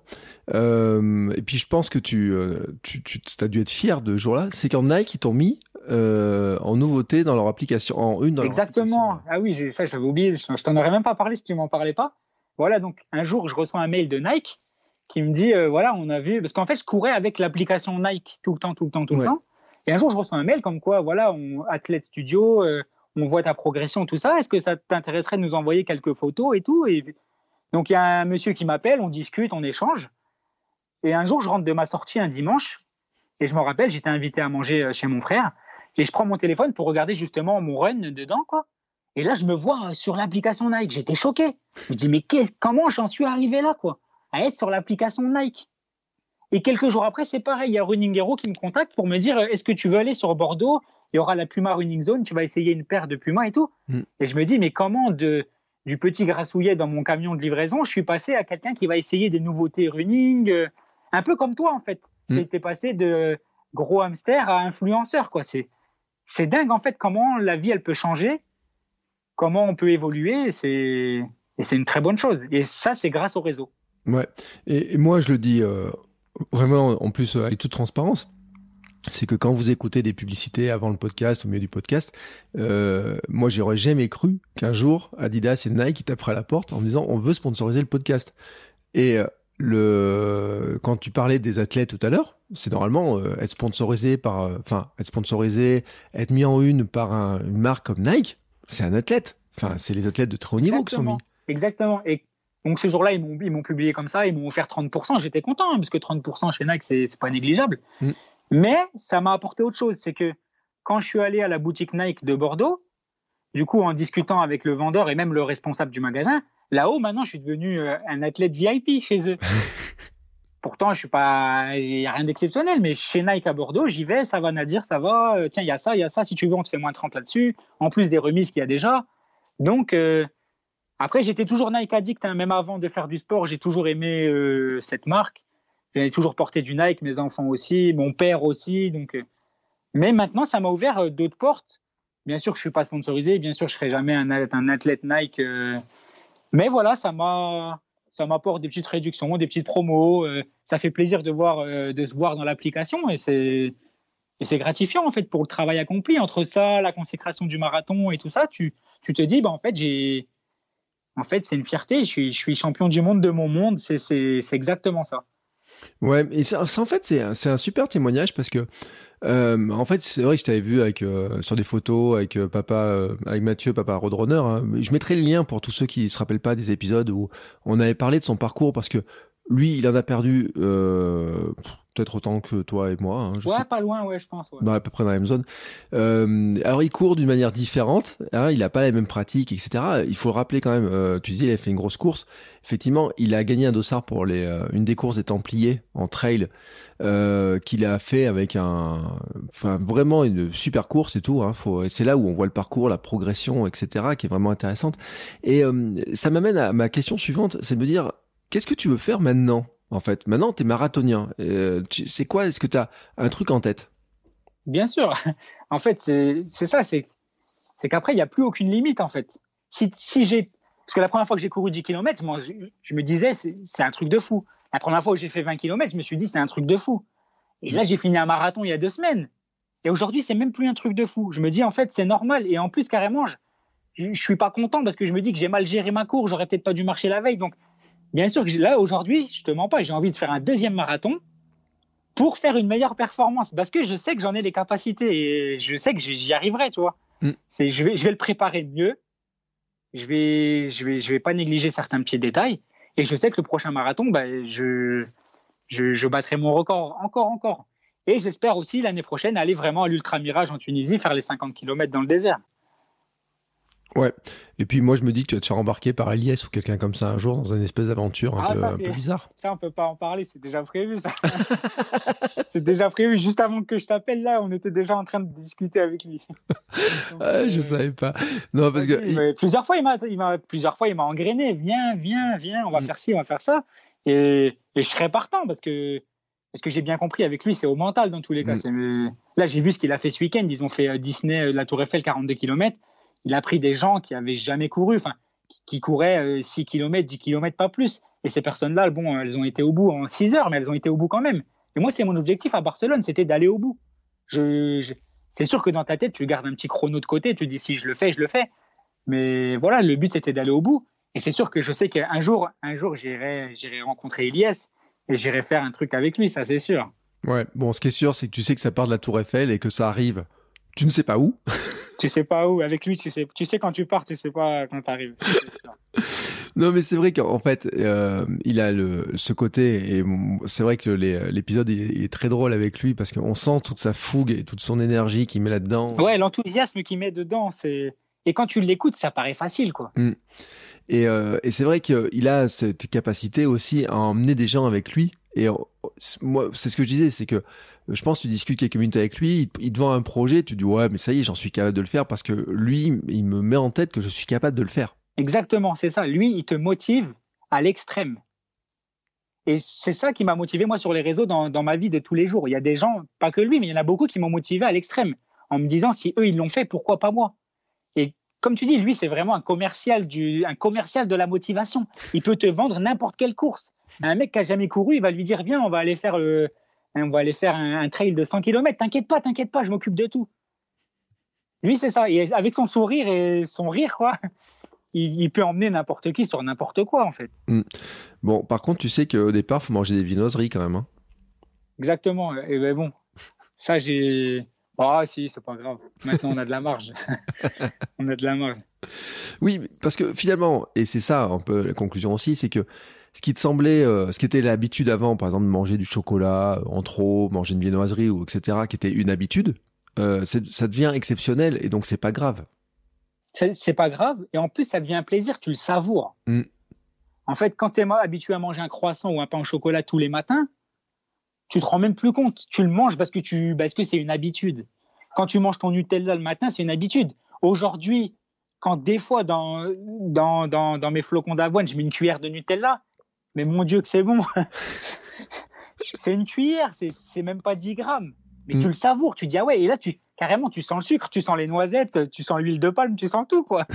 Alors qu'avant tu le mangeais euh, à la cuillère comme ça dans le pot et ça me faisait ni chaud ni froid. Et aujourd'hui, pareil quand je vais chercher un pain au chocolat, un truc comme ça, ou quand je fais une soirée pizza, ou parce que maintenant je je me permets toujours de de faire des écarts parce que justement il faut pour éviter la frustration. On peut Mhm. pas avoir un mode de vie sain à 100%, c'est pas possible. Il faut quand même euh, profiter. Et ben je savoure ces instants-là. Je suis content. Mais j'ai eu des moments où je voyais mes enfants manger des burgers et moi je mangeais ma salade. Ouais. C'était dur, c'était dur, mais je me disais Nadir, lâche pas, lâche pas. Tu, tu pourras remanger plus tard, t'inquiète pas. Et aujourd'hui, bon bah je me, j'ai plus aucune limite. Si je dois manger, je dois manger, c'est pas grave. Je sais comment éliminer, je sais comment perdre le poids si je dois le reprendre quoi. Oui, mais c'est vrai que c'est important de le dire aussi parce que de toute façon, on peut pas perdre de poids en faisant juste du sport. Si on mange mal, c'est pas possible. Il y a un truc qui marche pas. Mais par contre, après, au bout d'un moment, euh, si tu fais un excès et que tu as l'habitude de faire du sport, que l'habitude de... puis tes repas sur euh, plusieurs jours, bah finalement, ces fameux cheat meals, euh, ils sont pas euh, dommageables. Alors, Ah non, ils sont même bénéfiques, je pense. ouais, Parce que des fois, ça rebooste ton métabolisme de manger euh, un petit surplus de nourriture. Ça fait du bien au moral, ça fait du bien au métabolisme. Et je pense que même c'est nécessaire. Et tous les athlètes, les sportifs le font dans tous les cas. Ouais, puis moi, enfin moi c'est vrai, hein, euh, ceux que j'en ai eu dans sport nutrition, etc. Même je vais te dire un épisode que vous n'avez pas encore écouté euh, avec un chef cuistot pour les joueurs professionnels de l'AS Monaco euh, nous dit chaque semaine ils ont un cheat meal. Alors attention, hein.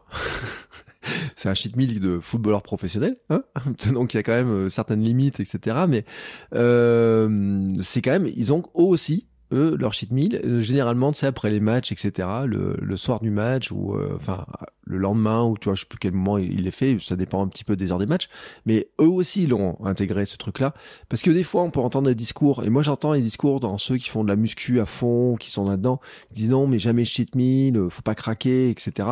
Et je pense que c'est l'excès qui fait que psychologiquement on tient pas. On a besoin d'avoir un petit joker de temps en temps, un truc qui fait plaisir. Et puis faut le dire aussi, hein, c'est que euh, on arrive vers les fêtes de fin d'année. Aux fêtes de fin d'année, tu peux pas non plus regarder tout le monde manger euh, du chocolat ou je sais pas quoi, et toi être dans ton coin à manger euh, une barre de, je sais même pas quoi d'ailleurs, barre d'avoine ou fait de maison quoi. Il y a un moment donné, il faut participer à la vie aussi autour de toi. Et c'est ça, et c'est là que c'est important et que je te disais, il y a beaucoup de psychologie dans tout ça. Même quand, bah, quand j'ai commencé moi à, équilibrer les aliments, tout ça, c'était, euh, c'était, on était au mois d'avril, euh, avril-mai, ouais, c'était ça. Donc on arrive en été, donc en été c'est super facile de manger des tomates, des concombres, de la pastèque et tout. Mais comme tu dis, arrivé septembre, octobre, il commence à faire nuit tôt, t'as envie de manger, t'as envie des réconforts, de manger gras, euh, t'as envie de manger de la raclette, t'as envie de manger, comme tu dis à Noël, du saumon, du foie gras. Et mais en fait c'est là que t'apprends à te limiter. Et c'est ça, c'est, je me suis jamais restreint, mais je me suis limité en fait. Je, je me suis jamais dit non, je, je touche plus le saumon, je touche plus le foie gras. J'ai juste changé les quantités. Et là, c'est pareil, c'est toujours appréciable. Mais tout ça, c'est de la psychologie. En fait, comme je disais à Iliès, il y a des fondamentaux à respecter et il y a beaucoup de psychologie. Tu vois, moi, je mangeais dans une petite assiette parce que j'ai lu sur Internet que bah, c'était c'est ce qu'il fallait faire en fait. Mm. C'est mieux d'avoir une petite assiette bien remplie qu'une grande assiette vide. Mm. On s'en rend pas compte comme ça. Ça, peut paraître anodin pour euh, le coureur maigre euh, depuis toujours, qui fait du sport depuis qu'il est jeune et qui a jamais été un peu en surpoids comme nous. Mais c'est énorme. De manger dans une petite assiette pleine, c'est mieux que de manger dans une grande assiette vide. Et chaque limite, tout ça, c'est que dans ta tête. C'est que psychologique. Quand j'ai couru 10 km, c'était psychologiquement qu'il fallait, qu'il fallait se convaincre que je pouvais y aller. Et quand je suis arrivé au bout de 10 km, mes jambes, elles n'ont pas flanché, elles étaient encore là. Et je pense que si j'aurais dit ce jour-là, bah, c'est 15, eh ben, ça aurait été 15.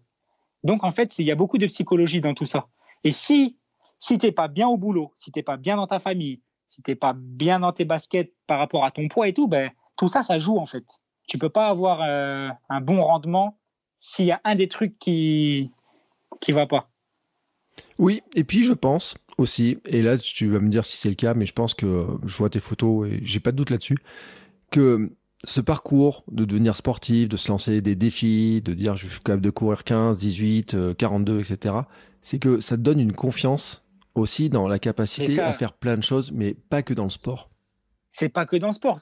Là, j'ai récupéré une estime de moi exceptionnelle. J'ai découvert un nouveau Nadir. Parce que je dis pas que j'avais plus d'estime de moi, mais j'étais monsieur tout le monde, fondu dans la masse. Je vais au boulot, je mange, je dors. J'étais monsieur tout le monde. Et en fait, quand tu commences à faire des choses comme ça et que tu vois que tu fais un peu, un peu parler les gens autour de toi sur les réseaux, tes amis, ton entourage, eh ben, tu récupères, comme tu dis, une énorme confiance en toi. C'est de la confiance, c'est de l'estime de soi. Et ça, c'est trop important dans la vie. Moi, c'est des choses que, que je m'efforce tous les jours de répéter à mes enfants.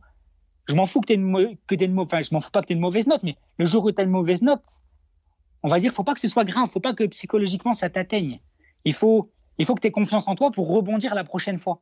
Il faut que tu sois confiant, il faut que tu sois sûr de toi dans la vie. C'est des choses que moi j'essaie d'apprendre à mes enfants au-delà de ce qu'ils apprennent à l'école. Mm. Il y a des valeurs, il y a des choses et l'estime de soi, on l'apprend pas à l'école et c'est trop important dans la vie. Quelqu'un qui n'a pas d'estime, qui n'a pas confiance en lui, c'est trop trop dur pour lui dans la vie d'avancer, d'entreprendre des choses. Moi au début, je, je, te mens pas, hein. J'avais honte d'aller courir parce que je me disais mais attends les gens qui vont me croiser, ils me regardent, ils vont dire quoi? Regarde-moi le, gros là en train de courir. Moi je pensais ça dans ma tête.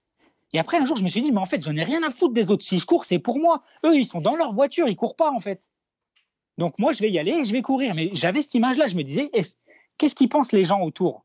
Est-ce qu'ils se disent, ouais, regarde le gros euh, Ou alors, est-ce qu'ils se disent, putain, c'est bien, il a la volonté? Et parce que c'est ce que moi, c'est ce que moi, je ressens aujourd'hui quand je vois une personne qui essaye de courir, une personne âgée, une personne obèse. Et je me dis, mais eh, c'est fantastique, la personne, elle est en train de courir. Quand je vois des handicapés, j'ai rencontré dans, au boulot un monsieur qui avait qu'une jambe. Mm. Pareil, je l'ai mis sur Instagram. Ce jour-là, je discute avec lui. Je me dis, mais c'est fantastique. Le monsieur, il a eu un accident de voiture qui lui a changé sa vie. Un accident de travail, pardon, qui lui a changé sa vie. Et de, de cet accident, il en a fait une force. Et aujourd'hui, il va être aux Jeux Olympiques euh, Paris 2024. Mm. Il n'était pas destiné à ça, lui. Il était artiste de cirque. Jamais de sa vie, s'est dit, je vais faire partie de l'équipe de France aux Jeux Olympiques. Donc, il a su tirer euh, une force de, cet accident. Ouais, c'est, euh, bah, tu vois, c'est une magnifique conclusion. Je sais plus quoi dire, euh, parce que je crois que tu as résumé en fait tellement bien les vertus du sport et de pourquoi c'est dommage que dans notre société il soit dévalué en fait ce sport. C'est ça. Et en plus, c'est même pas, on n'a même pas besoin du sport à outrance. Mm. C'est ce que j'expliquais aux gens autour de moi, parce que c'est sûr qu'eux, ils me voyaient aller courir, habiller. Parce que maintenant, je prends un plaisir à m'habiller limite comme un athlète, d'acheter les mêmes maillots que, que, que, que des stars de marathon, euh, d'acheter les mêmes baskets. Bon, ça, c'est un plaisir personnel et c'est, ça fait partie de, ça fait partie du jeu. T'es content, t'es bien habillé, tu vas faire ton run, t'es content. Et ben, ça te motive en fait. Mm. C'est une motivation aussi. Et les gens, quand ils me voient faire ça maintenant, je suis plus le petit gros qui donnait des conseils euh, pour maigrir du début. Là, il y, a- des gens qui voudraient maigrir. Aujourd'hui, pour eux, je suis peut-être trop loin. Mais il faut, faut vraiment pas lâcher l'affaire parce que tout le monde peut y arriver en fait. Si, si tu te mets les bonnes bases dès le début, tout le monde peut y arriver. Tout le monde peut perdre du poids. Et la conclusion, c'est que si tu adaptes un mode de vie sain, que ton entourage te suit et que mentalement tu t'es prêt, tu peux affronter n'importe quoi dans la vie. Après, tu as, confiance et après, c'est. Moi, franchement, aujourd'hui, aujourd'hui, rien ne m'arrête. Il y a deux ans, je pouvais pas courir 10 km. Aujourd'hui, tu me dis, bah, je vais t'inscrire à un trail dans le Mont Blanc. Et ben, vas-y, je vais y aller. Même si c'est dur, je vais y aller. Parce qu'aujourd'hui, j'ai une énorme confiance en moi. Eh ben écoute, moi maintenant, je vais attendre tes aventures. je, je sais pas pourquoi entre Ilyes et euh, et Mathieu, à mon avis, il y a Ah, un truc qui va se Mathieu- passer un de ces Mathieu, jours parce que déjà- Mathieu, il m'a déjà lancé un truc là. il m'a dit remets-toi de ton marathon et je t'emmène faire, euh, faire une sortie très très longue. on va la faire ici sur Bordeaux. On a une piste cyclable qui est, qui est assez longue, qui fait à peu près 60 km. Mm. Je pense qu'on va la faire de A à Z. Lui, lui il est en forme. hein. Moi, un peu moins, mais psychologiquement, je me sens capable de le faire, donc il n'y a pas de raison. ouais. Mais Mais, euh, aujourd'hui, aujourd'hui, moi j'ai une conclusion, c'est que aujourd'hui, je cours après le bien-être et plus après les kilomètres. J'ai eu des phases où je courais après les kilomètres, après le chrono, après la balance, et aujourd'hui, je cours après le bien-être. Et la seule chose que je veux aujourd'hui, Bertrand, c'est être heureux. Et en fait, je suis heureux dans cette vie-là d'aller faire mon petit sport, d'aller au boulot, de, temps en temps me faire un petit plaisir euh, au resto. Et je suis heureux. Et tout, tout va bien. Et je pense que c'est pour moi, ce sera le mot de la fin. C'est que faut pas courir après les kilomètres, il faut pas courir après les kilos. Il faut essayer de courir après son bonheur et son épanouissement personnel. Eh ben, t'as raison. C'est une magnifique conclusion. Euh, on va euh, se quitter sur ces belles paroles et on va tous euh, prendre nos baskets, aller courir, faire exactement, ça quel- va être quelques un petit kilomètres. footing, exactement. Petit footing. Moi, c'est repos aujourd'hui, hein, c'est lundi. Ouais, moi, moi c'était que 3 km ce matin, tu vois, tranquille, à- à- vraiment à la cool, parce que comme je cours tous les jours, bah, j'entretiens ma, ma, petite, ma petite habitude. Mais c'était vraiment un jour de repos pour moi aussi, vraiment, vraiment tranquillement. Ceux qui voudraient, tu vois, te contacter, euh, rappelle-nous où est-ce qu'on peut te retrouver. Bah, sur Instagram principalement. Le compte c'est euh, euh, nadir-du-bas nad. Hmm. Je pense que tu vas le mettre. euh, Oui, je mettrai En dans, lien dans le dans les podcast. l'épisode, bien sûr. Et puis il n'y a pas de souci, hein, je suis, je suis ouvert, je suis, je suis disponible. Voilà, voilà. Et puis euh, ouais, alors je le dis hein, parce que euh, si on voit tes photos, c'est vraiment une transformation qui est impressionnante. Je voudrais te féliciter vraiment euh, sur la pas que sur la transformation euh, physique, mais sur l'état d'esprit euh, que tu as partagé avec nous aujourd'hui, parce que euh, c'est chouette. Voilà, c'était euh, c'est vraiment ce que je recherche à travers le podcast aussi, à partager, à montrer, euh, encourager. Euh, on parle beaucoup des athlètes dans la presse, les grands athlètes de haut niveau, etc. Mais en fait, euh, ce qui est beau, c'est les athlètes du coin de la rue, moi j'ai envie de dire, qui, euh, bah, comme tu le disais, hein, quelqu'un qui, euh, peut-être qu'à un moment donné, tu peux avoir honte de courir ou quoi que ce soit, mais petit à petit, bah, tu deviens aussi une source d'inspiration pour ceux qui te voient courir, Voilà, pour ceux ça. qui te voient faire. Comme tu dis, tu es, l'athlète de Monsieur Tout le Monde. Ouais. C'est voilà, c'est et tu montres que c'est accessible à tout le monde et que tout le monde peut y arriver, tout le monde peut le faire. Et ben voilà. Et ben écoute, Nadir, sur ces belles paroles, je te remercie beaucoup pour cette chouette discussion. C'est moi qui te remercie Bertrand pour l'invitation dans le podcast. hein. Vraiment merci, ça me fait plaisir de- d'expliquer tout ça. J'en parle jamais, hein. tu sais, autour de moi les gens ils m'ont suivi depuis le début, donc euh, j'ai pas besoin de leur raconter tout ça. Mm. Ça m'arrive un peu sur les réseaux de, de discuter, de raconter, mais ça faisait longtemps que j'avais pas raconté ouais, tout, tout mon parcours et ça me fait plaisir aussi. Eh ben moi, ça m'a fait très plaisir de t'avoir. Euh, je te souhaite une belle continuation dans tes projets. Euh, alors, je vais te dire un truc, c'est que si un jour vous faites un truc avec Iliès, Mathieu, je sais pas quoi, tenez-moi au courant pour raconter. Ouais, y a pas de souci. Alors, je sais pas comment on fera parce que euh, avoir Iliès c'est très sportif dans le podcast pour essayer d'arriver à le suivre. Mais euh, bon, bref, un, un, jour ou l'autre, on finira bien par. euh, Il y a bien un truc qui va se faire. Euh, moi, je suis ces aventures avec. euh, puis, il faudrait rajouter Philippe, Phil Ufo aussi dans la logique parce que là aussi, on a des sacrés personnages. Euh, comme m'a dit euh, quelqu'un qui va se reconnaître, mais euh, on peut le dire, c'est John. Il m'a dit, il se demande où je trouve mes invités et il pense que je vais les trouver dans la zone, une zone cachée où il y a des ovnis un peu partout. Et en fait, non. Non, c'est juste que moi, ce que je fais, c'est que je travaille par connexion, en fait. Et euh, je regarde les gens, à qui ils courent, comment ils courent, quels sont les, les échanges, et je me rends compte qu'en fait, c'est un tout petit monde, un vraiment un petit monde. Hein. On a l'impression qu'il y a beaucoup de monde sur Instagram, mais c'est un petit monde. Et ce petit monde, eh ben, il vient s'encourager. Euh, quand je regarde tes abonnés que tu as sur ton compte, je me dis, bah tiens, lui, j'ai vu dans le podcast, lui, je le connais, lui, je l'ai croisé, etc.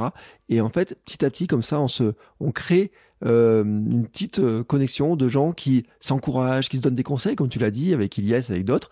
Et, euh, et bah, je trouve ça merveilleux. Voilà. Donc je te remercie en tout cas beaucoup. Et comme il, comme il dit Eliud, aucun humain n'a de limite. Mm. Après, c'est facile pour lui de dire ça quand on fait un marathon en moins de deux heures. Ouais. Mais il faut, il faut savoir que sa propre limite, c'est soi-même. Mm. Et à partir du moment où on arrive à se convaincre qu'on peut aller au-delà des limites, eh ben c'est parti. hein. Eh ben écoute, on va rester sur cette belle citation de, de fin. Euh, Eliud, si tu nous entends, merci pour cette citation. Et euh, faut le rappeler aussi, hein, c'est que Eliud, s'il court le marathon en moins de deux heures, il y a aussi des milliers et des milliers de kilomètres. C'est juste euh, monstrueux euh, tout ce qu'il a fait pour arriver à ce niveau-là. Euh, mais euh, il faut se rappeler aussi un truc, et je pense, parce que tu en as parlé, et, euh, et l'autre jour j'ai vu faire un post sur Instagram où il parlait de l'importance des habitudes. Et je crois que vraiment, tu vois, c'est aussi ce qui transparaît quand tu dis euh, aucun régime ne peut réviser qu'un mode de vie sain, c'est vraiment cet aspect-là aussi de se dire que quand on change nos habitudes, des petites habitudes par petites habitudes, en fait, on a un résultat qui est exponentiel. Et c'est exactement ce que tu as C'est traduit. exactement ça. C'est ce que je disais à Ilyes. C'est le changement de beaucoup de petites habitudes qui ont fait que j'en suis arrivé là aujourd'hui. C'était pas un régime, c'était le changement de mes habitudes euh, quotidiennes. Voilà. Et je pense que ton témoignage va euh, inspirer aussi plein de gens qui ont envie, justement, qui se demandent par quel bout prendre le truc, pour qui ça semble être quelque chose qui est monstrueux, parce que ça paraît gros, et puis de dire, ouais, j'ai perdu 30 kilos, 33, etc. Ils se disent, oh, mais comment t'as fait? Ça me semble impossible, etc. Mais- Voilà, hein. et sans jamais prendre un médicament, j'ai jamais payé un euro à un coach, un diététicien ou rien du tout. Je l'ai fait moi-même, tout seul. Donc ça veut dire que c'est vraiment accessible à tous, quoi. Et voilà. Et ben, Et les changements d'habitude, c'est pas que alimentaire, c'est aussi, euh, c'est aussi euh, bah, aller à pied chercher le pain, aller à pied chez le coiffeur. euh, c'est, c'est bouger, bouger plus, un petit peu plus tous les jours. exactement. La ben, pause du midi, bah, des fois, je vais marcher 30 minutes au lieu de, au lieu de faire une sieste ou, ou de rester devant la télé. Et voilà. Et euh, c'est vrai, mais ça en fait partie, ça fait partie de tous les petits trucs comme ça. Et ben écoute, euh, je te remercie en tout cas beaucoup pour ce témoignage, c'était super de t'avoir. Euh, moi je vais suivre les aventures, hein, je continue à suivre les aventures Pas avec euh, toute la petite bande, je vais regarder un petit peu les, les uns les autres, tout ce que vous allez faire. Euh, et puis bien sûr, on va se retrouver la semaine prochaine avec de nouveaux témoignages parce que j'ai plein de gens avec des types d'aventures dans tous les sens, etc. Euh, en cette fin d'année foisonnante parce que j'ai plein d'invités qui sont qui sont programmés. Euh, je pense en fait que à force, vous, vous allez finir les uns les autres, et puis moi aussi un petit peu à ma manière, par donner des fourmis dans les jambes à plein de gens. hein, voilà. Donc euh, c'est tout ce que je souhaite. Je souhaite à tous d'avoir des fourmis dans les jambes après avoir écouté cette discussion. Et euh, je pense que c'était ceux qui étaient en train de courir, de nous écouter en courant, bien ils vont se dire tiens, allez, hop, je continue. Euh, je vais m'accrocher encore un petit peu, je vais en faire un petit peu plus, etc. Aujourd'hui. Et ben écoute, c'est tout, tout, tout, tout, tout le mal que je vous souhaite à tous. En tout cas, je vous souhaite à tous une belle, belle sortie pour ceux qui sont en train de courir. Euh, une belle journée, une belle semaine, et on se retrouve la semaine prochaine pour un nouvel épisode. Et Nadir, je te le dis, hein, tiens-moi au courant de tes nouvelles aventures. Pas de souci. Merci Bertrand. À bientôt. Bon, c'est encore moi. J'ai un dernier petit mot à vous dire avant de vous laisser écouter un autre épisode de podcast. Si vous avez apprécié cet épisode, je vous invite à vous abonner, bien entendu, au podcast. Vous pouvez le faire sur Spotify, Apple Podcast et tous les lecteurs de podcasts. Mais aussi, si vous le voulez, à laisser une petite note 5 étoiles sur Apple Podcast. Vous savez que ça aidera le podcast à se faire découvrir et à permettre à plein de gens de découvrir aussi les vertus du mouvement. Allez, ce coup-là, je vous laisse et je vous souhaite à tous une très belle journée.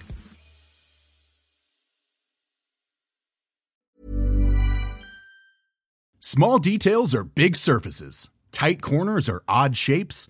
Flat, rounded, textured, or tall. Whatever your next project, there's a spray paint pattern that's just right. Because Rust new Custom Spray 5 in 1 gives you control with five different spray patterns. So you can tackle nooks, crannies, edges, and curves without worrying about drips, runs, uneven coverage, or anything else. Custom Spray 5 in 1. Only from Rust